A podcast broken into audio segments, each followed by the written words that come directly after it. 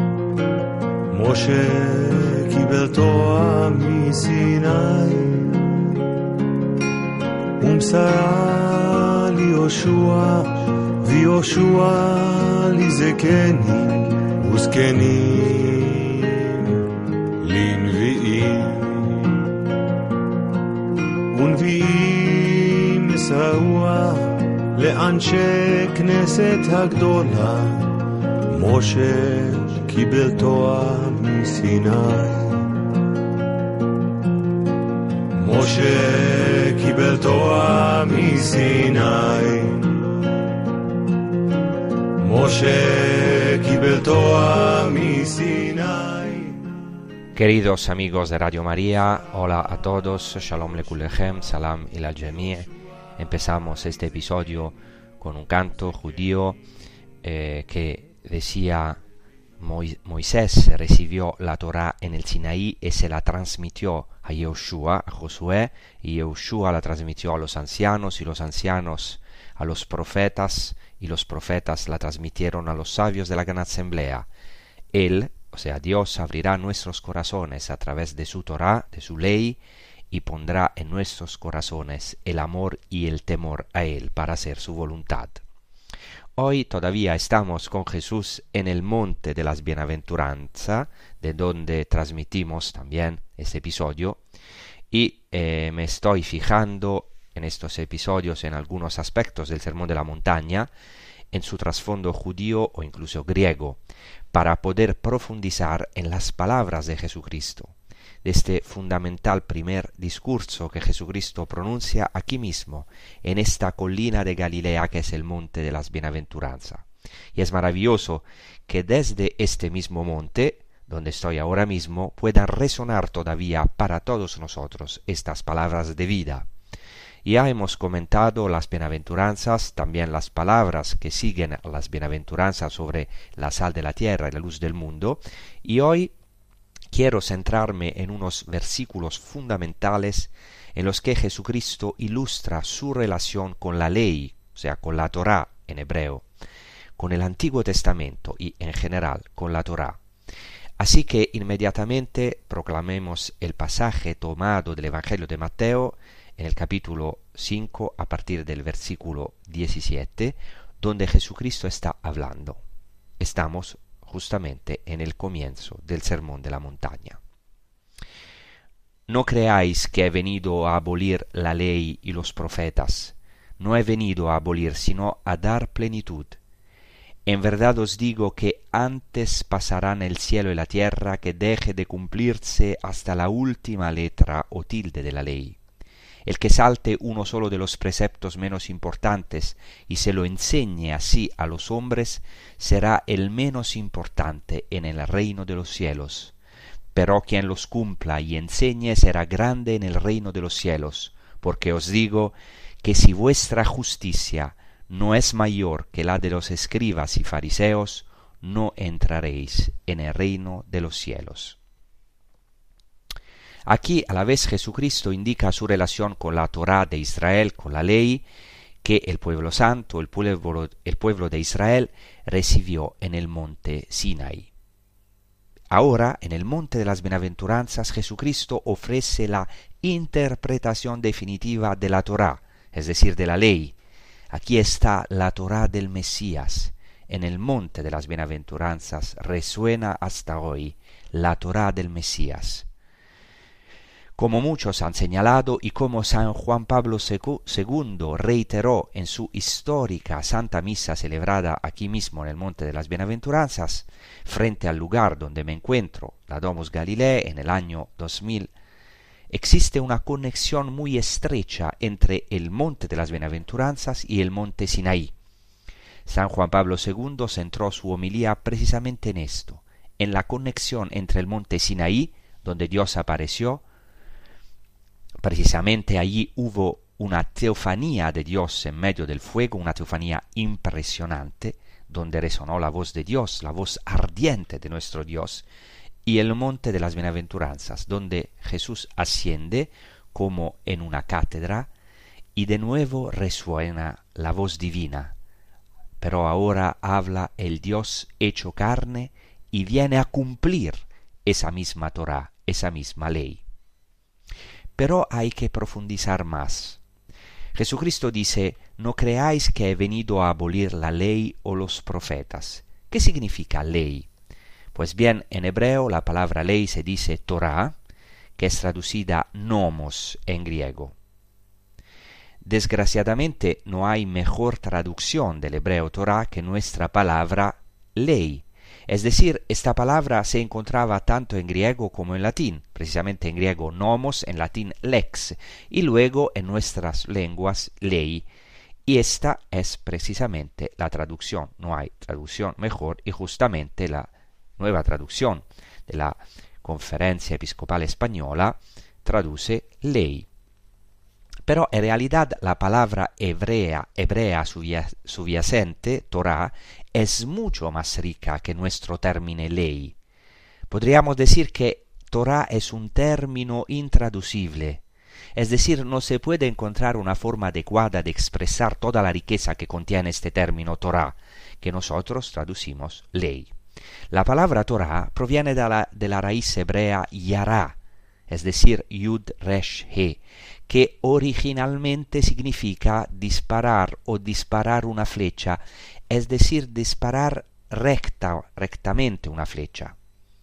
Y inmediatamente hay un significado muy, muy interesante aquí, porque la raíz de la palabra pecado en hebreo, la palabra pecado se dice jata, het tet alef, significa en realidad originariamente errar el blanco, es decir, varias veces he señalado como en el Antiguo Testamento hebreo pecado no es un concepto moralista o no principalmente moral, sino que el pecado es un verdadero fracaso, es decir, como alguien que dispara una flecha pero falla el blanco, y esto es algo dramático existencialmente.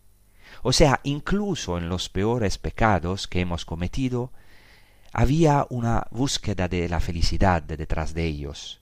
Lo único trágico en nuestra vida es que el pecado es un fracaso, es un fallar el blanco, es un tender a la felicidad. El hombre no puede sino sostenerse hacia una felicidad, una plenitud, pero el drama es cuando falla el blanco. Y esto es precisamente el pecado. Por eso San Pablo dice que el fruto del pecado es muerte. Es decir, el pecado, el jatá, es un fracaso. Y así podemos entender en la Torah, en ese sentido, la Torah, la ley, es el opuesto del pecado. De hecho, originalmente la raíz yará, de la que proviene el término Torah, significa disparar derecho una flecha. Y por eso en una conjugación hebrea, que ahora no explicaré, que se llama ifil, em, viene la palabra Torah, precisamente una derivación de esta raíz yara, que adquiere al significado de dirigir y también enseñar, por lo que lehorot significa dirigir, enseñar. Así que Torah significa, significa en realidad enseñar, enseñanza. Y esto es lo primero fundamental. La Torah no es solo una ley. Hoy eh, los judíos con el término Torah designan los cinco primeros libros de la Biblia, es decir, lo que llamamos nosotros el Pentateuco, donde por supuesto Moisés es una figura central. Y el Pentateuco se llama en hebreo precisamente Torah. Así que Torah son, es principalmente los cinco, los cinco primeros libros de la Biblia. Y según los judíos, en primer lugar, hay una Torah escrita. Y esta Torah escrita es el Pentateuco. Y aquí volvemos a lo que estaba diciendo, que es realmente fundamental. En los cinco primeros libros de la Biblia, es decir, en la Torah escrita, no solo hay leyes. Está claro que también hay una legislación, hay mandamientos, hay órdenes divinas. Pero ante todo la Torah es decir, los cinco primeros libros de la Biblia son historia de la salvación. Y esto está muy claro en el Pentateuco. Pensemos, por ejemplo, en el libro del Génesis, que comienza con la creación. Los dos primeros capítulos. En el capítulo tercero tenemos la caída del hombre y de la mujer. Y luego las diversas caídas originales del hombre, hasta que aparece Abraham en el capítulo 12, es decir, Dios elige a Abraham, comienza una historia de salvación, una historia de gracia con el hombre, una elección que llevará a la alianza. Es decir, antes de la alianza, antes de la ley, antes del mandato divino está la gracia, está la elección de Dios, está una historia de salvación que Dios hace. Y eso está muy claro en el judaísmo. No hay que pensar que el judaísmo es fariseísmo en el sentido negativo o legalismo. No. En la tradición judía está muy claro que antes de la ley está la historia de la salvación. Nosotros podemos decir la gracia, la elección. Esto, por ejemplo, es muy claro en el monte Sinaí, cuando Dios proclama las diez palabras de vida que llamamos los diez mandamientos. En la tradición judía el primer mandamiento es en realidad Ani Adonai en hebreo, es decir, yo soy el Señor tu Dios que te saqué de la servidumbre, se dice en hebreo literalmente, de la casa de la esclavitud. Este es el primer mandamiento. Yo soy. Y esto es muy interesante porque los rabinos se preguntan, pero ¿qué mandamiento es este? No es un imperativo, un mando, yo soy. ¿qué ley es yo soy? Y dicen, es una ley fundamental, porque antes del mandamiento de la ley, así propiamente dicha, está la aparición divina, está el yo soy, yo soy el Señor tu Dios, que te sacó de la tierra de Egipto, que te sacó de la esclavitud. O sea, el hombre solo puede cumplir la ley primero si ha sido liberado de Egipto, de la profunda esclavitud en la que ha caído. Y esto es importante también en nuestra vida, en nuestra existencia. Antes de la ley de la alianza está la revelación de Dios, la experiencia de Dios, Dios que irrumpe en la historia del hombre, de los hombres y de las mujeres, Dios que proclama yo soy, que aparece que salva el hombre, que lo libera de sus esclavitudes.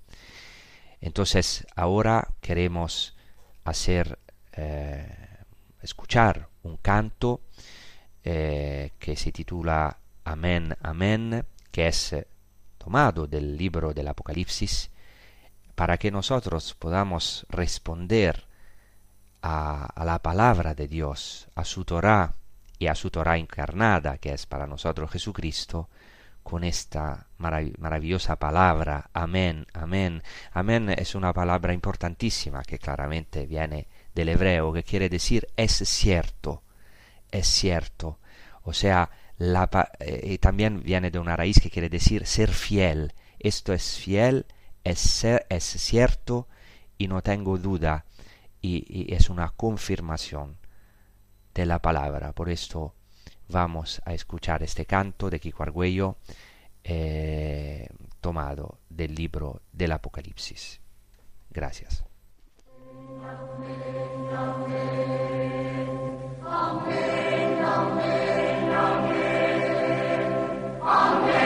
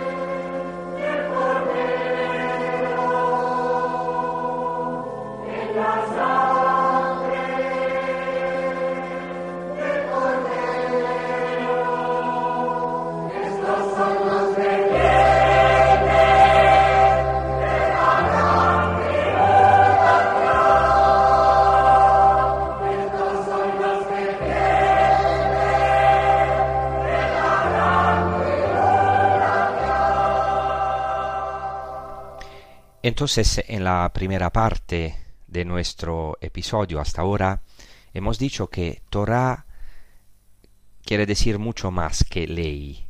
Quiere decir ya historia de la salvación y ley juntamente. O sea, la Torah es elección de Dios y alianza, es aparición de Dios, del yo soy, y sólo después el hombre puede adherirse porque ha sido liberado gracias a que Dios irrumpe en nuestra historia concreta, eligiendo al pueblo que está, que está en, el fondo de la, en el fondo de la angustia, en la casa de la esclavitud, y liberándolo. Eso es muy importante, esto está incluido en el concepto de Torah. Por lo tanto, Torah es, es una enseñanza es mucho más rico que una ley entendida en un sentido meramente moralista. En segundo lugar, según los judíos, la Torah se divide en Torah escrita, en hebreo Torah Shebe Hatuv, y la Torah oral, Torah Shebe al P, la Torah literalmente que es en la boca. La Torah escrita ya hemos dicho que son los primeros cinco libros de la Biblia. La Torah oral es su interpretación, que, según los judíos, Moisés recibió en el monte Sinaí junto con la ley escrita. O sea, dicen los rabinos, ¿qué hizo Moisés cuarenta días y cuarenta noches en el monte Sinaí? ¿Por qué fue un, un periodo tan largo? Porque tuvo una experiencia de Dios, es decir, además de recibir la ley escrita, recibió un espíritu para interpretarla y enseñarla. Y como dice muy bien la Mishnah, un texto judío que recoge las tradiciones rabínicas orales en, un tratado que se llama Pirkei Avot, los dichos de los padres, Moisés recibió la ley de Dios y la transmitió a Josué, Josué la transmitió a los ancianos y así sucesivamente ha llegado hasta nosotros. He aquí la relación fundamental entre maestro y discípulo. He aquí el papel de la tradición entonces la Torah es escritura, por tanto palabra escrita de Dios, pero también tradición. Es algo que, gracias a Dios, pasará al cristianismo. Para nosotros es inconcebible el concepto de, algunos protestantes, el concepto que de, sola escritura, en, en latín, o sea, solo la escritura. Decimos como si la escritura, la sagrada escritura, fuese la norma de la verdad. La fuente de la revelación para nosotros es Cristo, que se reveló a través de la escritura y la tradición. También a través de una tradición viva, de aquellos que tuvieron una experiencia viva y recibieron el Espíritu para transmitirla. Y esto es algo fundamental. Entonces podemos ver que la Torah es algo vivo, algo viviente, que se, eh, es interpretado, vivido de generación en generación. He aquí que ahora, en el monte de las bienaventuranzas, Jesús, sentado en la cátedra, en el monte como una cátedra, dice solemnemente, eh, eh, proclama solemnemente una nueva Torah. Y ahora podemos entender más lo que dice Jesucristo. No creáis que he venido a abolir la Torah y los profetas. No he venido a abolir, sino a dar cumplimiento. Y hay algo muy interesante en la tradición judía. Y esto no es algo que creamos los cristianos, sino que creen los judíos hasta el día de hoy. Hablo especialmente de los judíos ortodoxos. Es algo muy interesante que aún hoy los judíos creen que el Mesías cuando venga tendrá que dar una interpretación de la Torá que será como una nueva Torá. Entonces cuando hablamos de nueva Torá no hablamos de sustitución de la antigua Torá o de la Torá.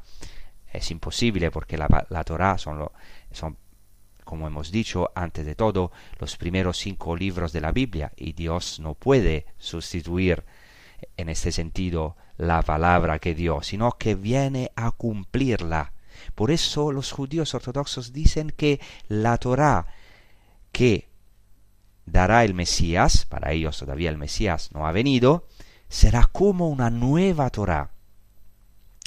Quiero leer brevemente un texto que siempre cito, donde se dice, que es un texto judío ortodoxo, donde se dice eh, que en el futuro el santo, bendito sea, y, aquí, y aquí, cito literalmente el Midrash y al Kuchimoni, en el futuro el santo, bendito el sea, o sea Dios, producirá una nueva Torah que será revelada por el Mesías. Y dicen los judíos ortodoxos que esta Torah revelada por el Mesías será tan extraordinaria que el Mesías logrará explicar toda la sabiduría y el tesoro oculto en la Torá, tanto que será considerada como una nueva Torá. O sea, para los judíos ortodoxos el Mesías se revelará tesoros ocultos en la Torá, por lo tanto también una dimensión mística, una sabiduría escondida, podemos decir, de que habla también San Pablo o sea, aquello que no aparece a nuestros ojos a veces oscurecidos. Y luego, dicen los judíos, también el Mesías dará nuevas interpretaciones y en algunos casos también variaciones en la halajá. O sea, la halajá quiere decir el caminar, la forma concreta de caminar, o sea, de poner en práctica los mandamientos. Y esta es también una discusión hasta hoy entre los rabinos. ¿Qué significa que el Mesías reinterpretará la Torá? ¿Qué significa que será una nueva Torá? ¿En qué sentido? ¿Qué significa que hasta parece que eh, hará variaciones en la forma concreta de poner en práctica los mandamientos? Y aquí Jesucristo se sitúa en este mismo humus, en esta misma idea, en esta corriente, en este trasfondo el Mesías tendrá que dar una interpretación de la Torá que será toda suya, será como una nueva Torá, será la Torá del Mesías. Es en pocas palabras el concepto de nuevo. En hebreo esta palabra nuevo es muy importante, o novedad, viene de la raíz hadash, que por cierto, como dicen algunos rabinos, está cerca del término kadosh, Hadash Kadosh. Kadosh significa santo, porque los rabinos dicen que no hay santidad sin novedad, no hay Kadosh sin Hadash, o sea, sin Hidush, no hay santidad sin novedad, sin renovación. Y la palabra Hidush quiere decir renovación, es la creatividad del espíritu. Así lo dice, por ejemplo, el Talmud en el Tratado Hagigah, y cito, no se tiene Beit Midrash sin Hidush, o sea, no se tiene eh, el, escrutar la palabra, el estudiar profundamente la palabra sin Hidush, sin renovación, sin novedad. Bet Midrash es la casa de Midrash, es la casa donde se escruta la Torah de la raíz Darash, que quiere decir buscar, escudriñar, escrutar. Hoy los judíos siguen escrutando la Torah escrita y también su interpretación, que es la Torah oral, en textos fundamentales para ellos como la Mishnah y el Talmud y los Midrashim. Así, no se tiene un estudio de la Torah, un escrutar la palabra sin hidush, sin novedad, sin renovación, sin una creatividad del espíritu, como podéis ver, no se trata de una letra muerta, sino de una novedad continua. La palabra de Dios es perennemente nueva, habla continuamente, no es algo rutinario, algo previsible, algo banal, algo aburrido, monótono, sino que es algo que siempre es capaz de producir frutos nuevos. Cuando es verdaderamente acogida por un corazón nuevo, un corazón vivo y a la escucha. Es capaz de producir siempre frutos nuevos no sólo a nivel intelectual, sino como plenitud de nuestro espíritu y también como frutos prácticos. He aquí que quien encarna la Torah verdaderamente es nuevo, es siempre nuevo, esa es la idea. En la época de Jesús, por cierto, lo sabemos por varias fuentes, por eso es importante ir al fondo, ir a las fuentes. Entre los judíos había una discusión sobre el centro, el corazón de la Torá. Es decir, como es bien sabido, en la Torá hay muchos preceptos que luego se, cristalizaron en los 613 preceptos que hoy todo judío observante debe guardar y observar todos los días. Entonces, dados estos 613 preceptos que cotidianamente cada judío tiene que observar, em, surgió una discusión entre los rabinos desde los tiempos de Cristo o a lo mejor antes.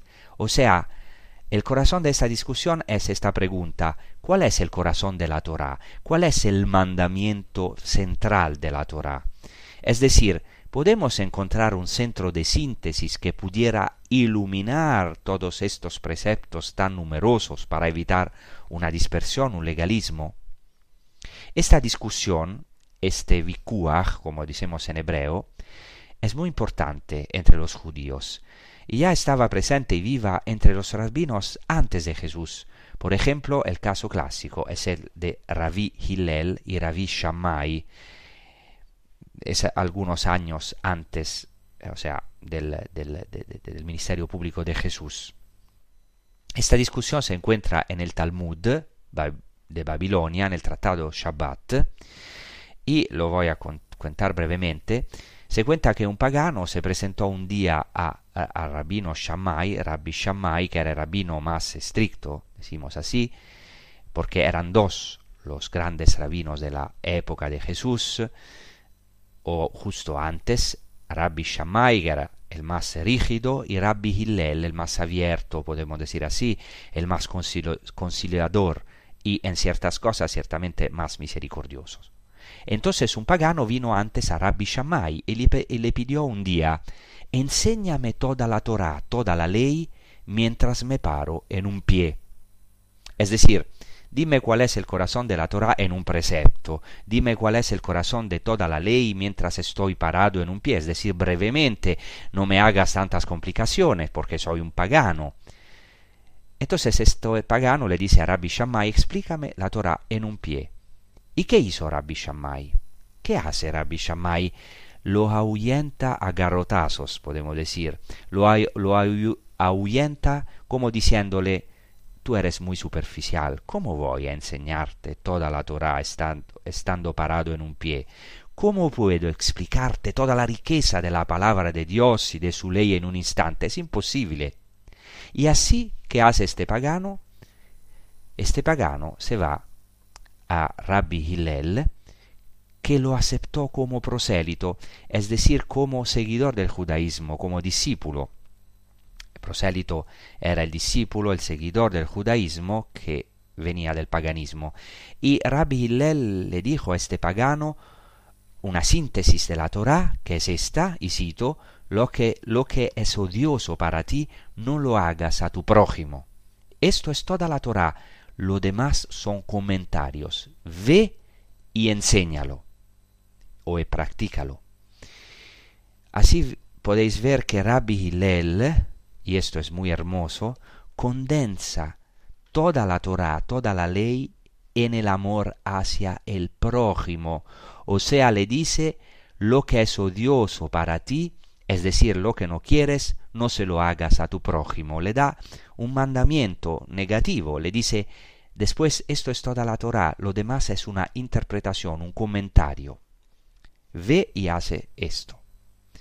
Y este dicho de Rabbi Hillel es muy interesante porque Jesús también lo retoma en el Sermón de la Montaña. Esto no es de extrañar.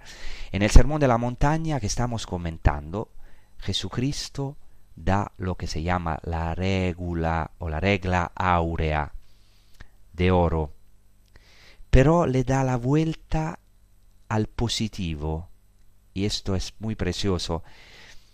Dice Jesucristo, lo que no quieras que te hagan a ti, no se lo hagas a los demás. Esto era, era el dicho de Rabbi Hillel. Ahora Jesús lo vuelve a lo positivo, es un gran cambio, dando precisamente lo que después se llamó la regla de oro. Estamos en el Sermón de la Montaña, Mateo 7, versículo 12. Dice así Jesucristo, todo lo que queráis que os hagan los hombres, los hombres, hacédselo también vosotros a ellos. Esto de hecho es la ley, es la Torah y los profetas, dice Jesucristo. O sea, Jesús dice, ¿qué es la Torah y los profetas? Lo podemos sintetizar en una palabra, todo lo que queráis que os hagan los hombres, hacédselo también vosotros a ellos. Y aquí hay una revolución. Ya no es un mandamiento negativo como en Rabbi Hillel, es decir, lo que no queráis, no se lo hagáis a los demás, sino lo que quieras que te hagan a ti, hazlo también a los demás. Lo que evidentemente excluye la omisión. Puedo no hacer daño al otro, pero básicamente no amarlo, mientras que Jesús se vuelve a lo positivo. O sea, parece que Jesús conocía esta discusión sobre el corazón de la Torah. No sabemos si conocía el dicho de Rabbi Hillel, probablemente sí, pero conocía la discusión, o sea, la discusión alrededor de la síntesis de la Torah, del corazón de la ley. Y Jesucristo dice ahora que toda la Torah consiste en esto, haz a los demás lo que quieras que te hagan a ti. Esto es toda la Torah y los profetas. El hecho de que este debate sobre el centro, sobre el corazón de la Torah estaba muy vivo, lo sabemos también por otros pasajes, por el Evangelio, cuando una persona va a preguntarle a Jesús cuál es el primer mandamiento de la ley. Y lo sabemos también por San Pablo. Es muy interesante. San Pablo en la carta a los Gálatas dice, Gálatas 5:14, toda la Torah, toda la ley, traduzco del griego, toda la Torah encuentra su plenitud en un precepto. Amarás a tu prójimo como a ti mismo. Y de nuevo San Pablo dirá, la plenitud de la ley, la plenitud de la Torah, es el amor. Esto es la síntesis que San Pablo, que era un rabino conquistado por el Mesías, por Jesucristo, eh, eh, nos dona en sus cartas. O sea, la Torah encarnada es Jesucristo, que es el amor. Esta es la novedad, esta es la plenitud.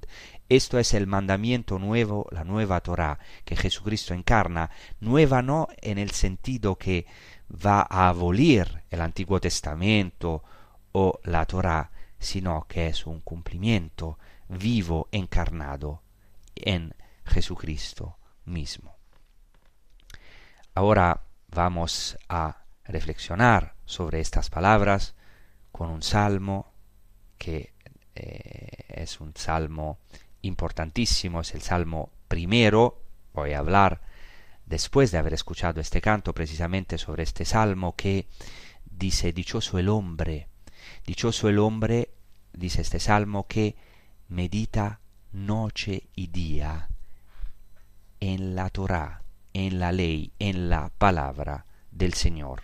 Y nosotros pedimos al Señor que cumpla en nosotros esta bienaventuranza, la primera bienaventuranza del libro de los Salmos. El libro de los Salmos se abre con una bienaventuranza, bienaventurado, feliz, dichoso el hombre, que no sigue el consejo de los impíos, sino que en la palabra del Señor, en su Torah, en su ley, medita noche y día.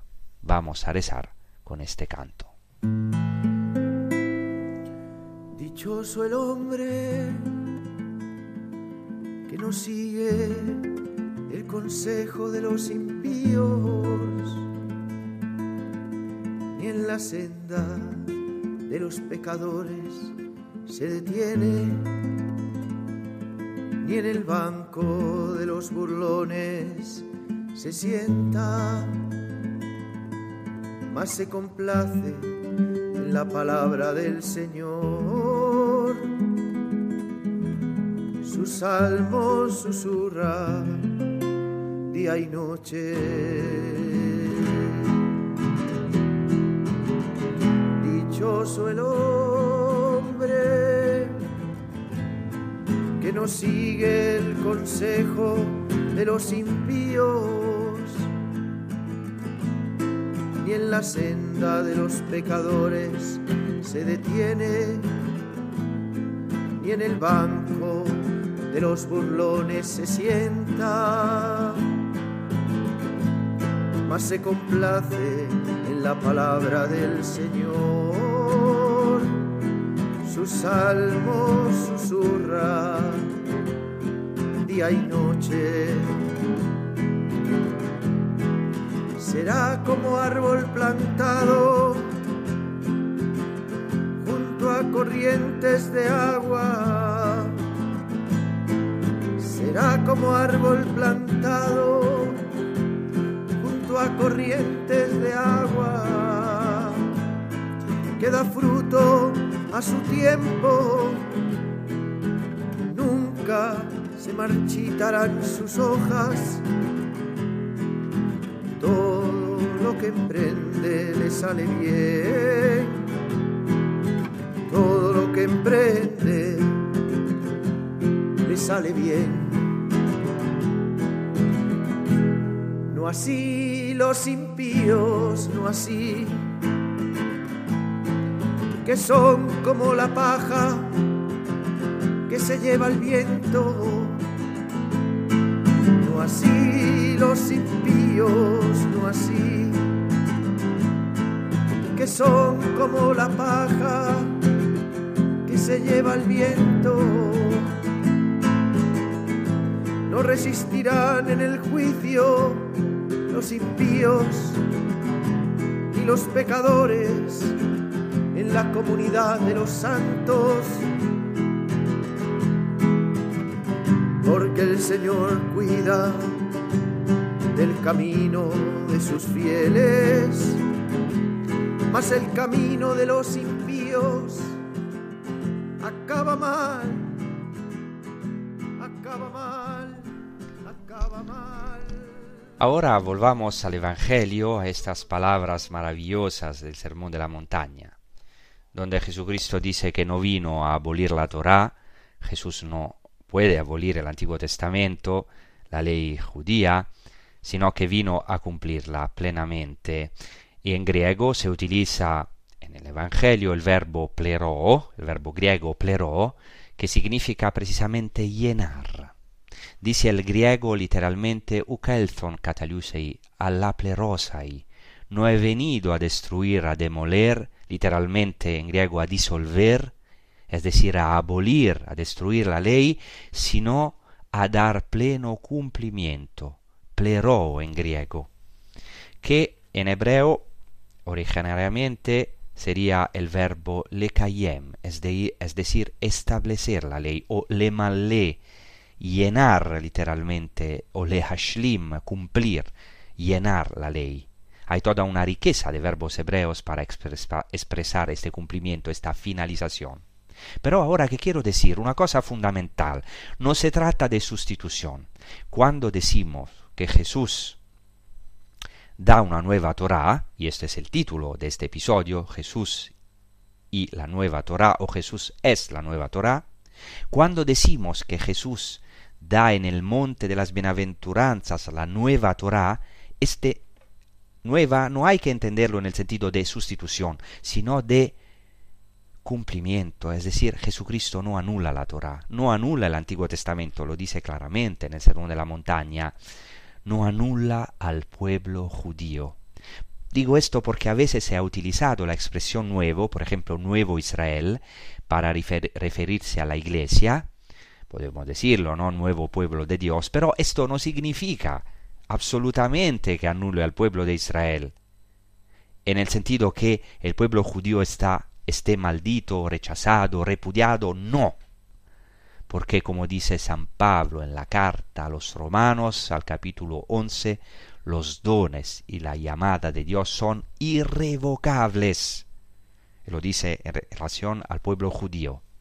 Entonces nuevo es en el sentido de una culminación, en el sentido de que Jesús da una nueva interpretación de la Torá y lleva su culminación, pero sin deshacer nada, ¿Cómo podría Dios deshacer su palabra?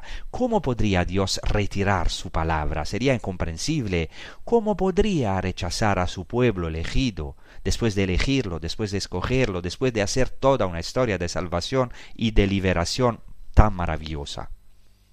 Pues bien, eso es importante también para nuestra vida. Si hay un rechazo en nuestra vida, es solo porque nosotros nos negamos. Y por tanto Dios tiene que respetar nuestra decisión, nuestra libertad, porque la libertad es el máximo signo de amor.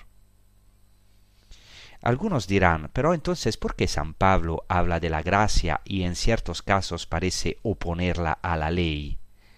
Cuidado, esto hay que entenderlo bien. San Pablo nunca pretendió quitarle valor a la Torah, a la ley de Dios. Lo dice claramente.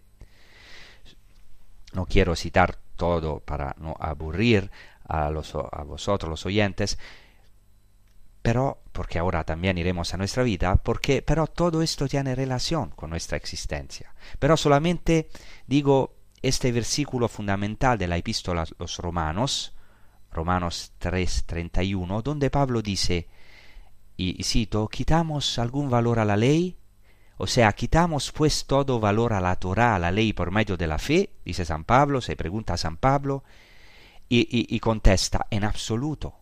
Al contrario, confirmamos la Torah, establecemos la ley, porque la ley es santa, es perfecta, es palabra de Dios para San Pablo. Por lo tanto, ya los judíos esperaban y esperan hasta hoy que el Mesías trajera una Torah renovada, que no anula la antigua Torah, que no anula el Antiguo Testamento, sino que lo lleva a su pleno cumplimiento. Y San Pablo, en la carta a los Gálatas, habla de la ley de Cristo, de la Torah del Mesías. Es maravillosa esta expresión. Deberíamos meditarla, escudriñarla, profundizar en ella. Quizás en hebreo esta expresión tenga mucha más fuerza. O sea, esta expresión es Torat HaMashiach en hebreo, la Torah del Mesías. O sea, en Gálatas 6, 2, San Pablo habla de la ley de Cristo, de la Torah del Mesías, y dice así, sobrellevad los unos las cargas de los otros, y así cumpliréis la ley del Mesías, la Torah del Mesías.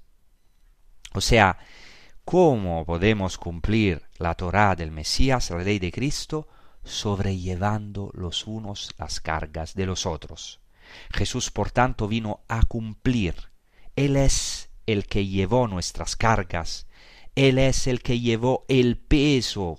A veces somos muy pesados a los otros y a nosotros mismos, ¿verdad? Jesús nos llevó sobre sus hombros, aunque somos pesados, como aquellas ovejas perdidas. La oveja perdida puede sonar muy romántica, pero no huele bien, y a veces somos insoportables, somos pesados. Jesús no solo nos llevó, sino que nos cargó como ovejas perdidas. Él llevó nuestra carga, Él llevó la carga de, de la cruz para nosotros. Por eso todo el Sermón de la Montaña nos presenta la Torah HaMashiach, la ley de Cristo, la Torah del Mesías. Es decir, no sólo pronuncia la nueva Torah, sino que Él mismo es la nueva Torah. Él es el Hidush, la renovación de nuestra vida, la novedad del nuevo que nos renueva cada día. Él es la Torah, la palabra que se hizo carne. Es muy interesante porque un rabino muy importante, moderno, que se llama Abraham Yehoshua Heschel, eh, utiliza precisamente esta expresión, encarnar la Torah. Él dice que cada individuo, cada persona, tiene que devenir una Torah encarnada. Y en el Salmo primero, que hace poco hemos escuchado, en el Salmo primero se proclama justamente la felicidad del hombre, la bienaventuranza del hombre. El primer salmo dice,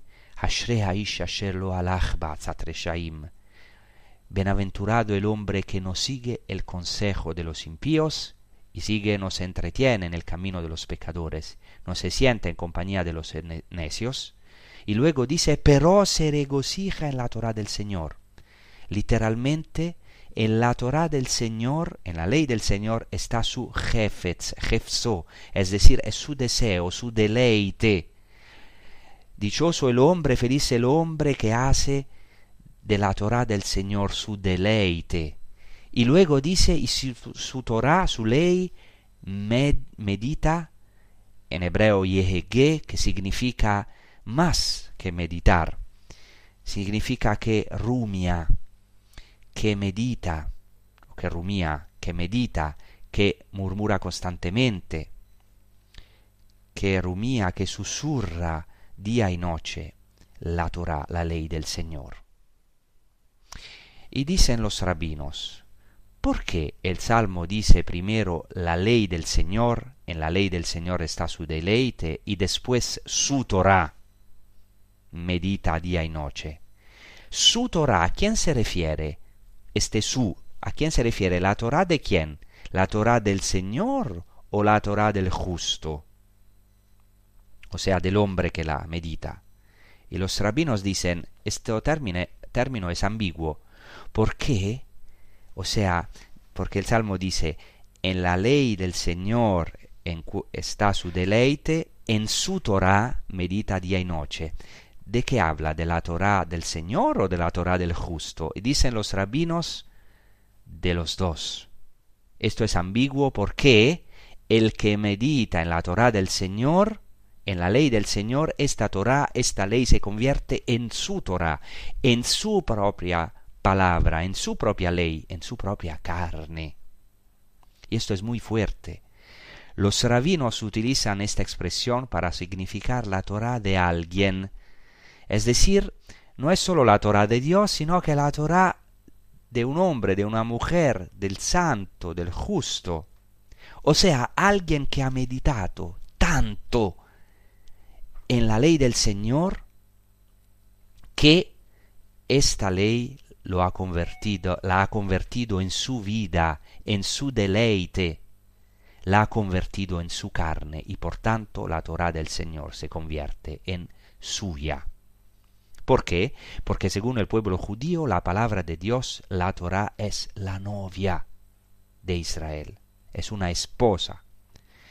Y nosotros también los cristianos, más y más, tenemos que tener esta palabra del Señor, la Sagrada Escritura, siempre con nosotros, porque es nuestra novia, nuestra esposa, nuestro deleite.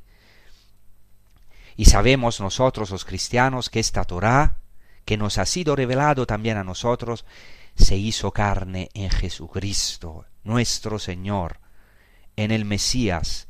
Sabemos que ahora esta palabra escrita e interpretada oralmente es una palabra viva, es una persona que a través del Espíritu está escrita, está tallada en nuestros corazones, para que se haga carne en nosotros, para que cada día a través del don del Espíritu la recibamos y para que se haga carne de nuestra carne dice el Evangelio de Juan, y el logos, la palabra, se hizo carne.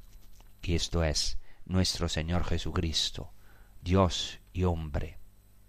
He aquí que ahora ya no es una unión solo con la Torah, que ya es algo maravilloso, sino que es una unión con una persona, con Dios mismo, que está tan loco de amor por nosotros que vino y dio su propia carne y reveló los tesoros escondidos, contenidos, como dice San Pablo, contenidos en él, dice San Pablo en el Mesías, en Jesús, en Jesucristo están escondidos todos los tesoros de la sabiduría y de la ciencia. Amamos esa Torah, amamos esa palabra, amamos la Torah del Mesías, que es el amor Jesucristo vino a cumplir toda una historia de salvación y toda la ley para que nosotros podemos ser testigos en el mundo, ser sal de la tierra y luz del mundo, y revelar en nuestras personas que Dios está todavía presente, que todavía salva. Esta es una esperanza para nuestra generación, para este mundo. Nosotros, como cristianos, no juzgamos a nadie, sino que somos testigos eh, un, testimonio que no viene de nosotros.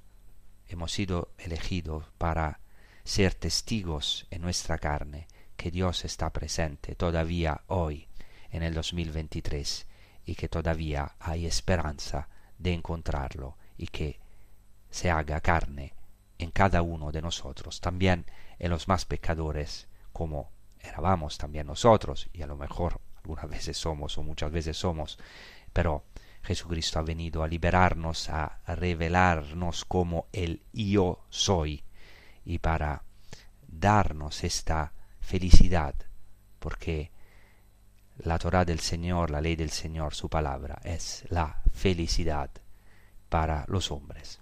Muchas gracias de vuestra atención. Os deseo una buena prosecución con la programación de Radio María España. Hasta la próxima y gracias. thank you